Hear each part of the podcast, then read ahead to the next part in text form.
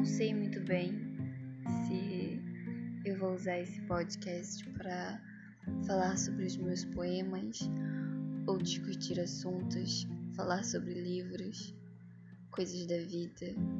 Eu acho que vai ser um podcast em que várias coisas acontecem, são faladas.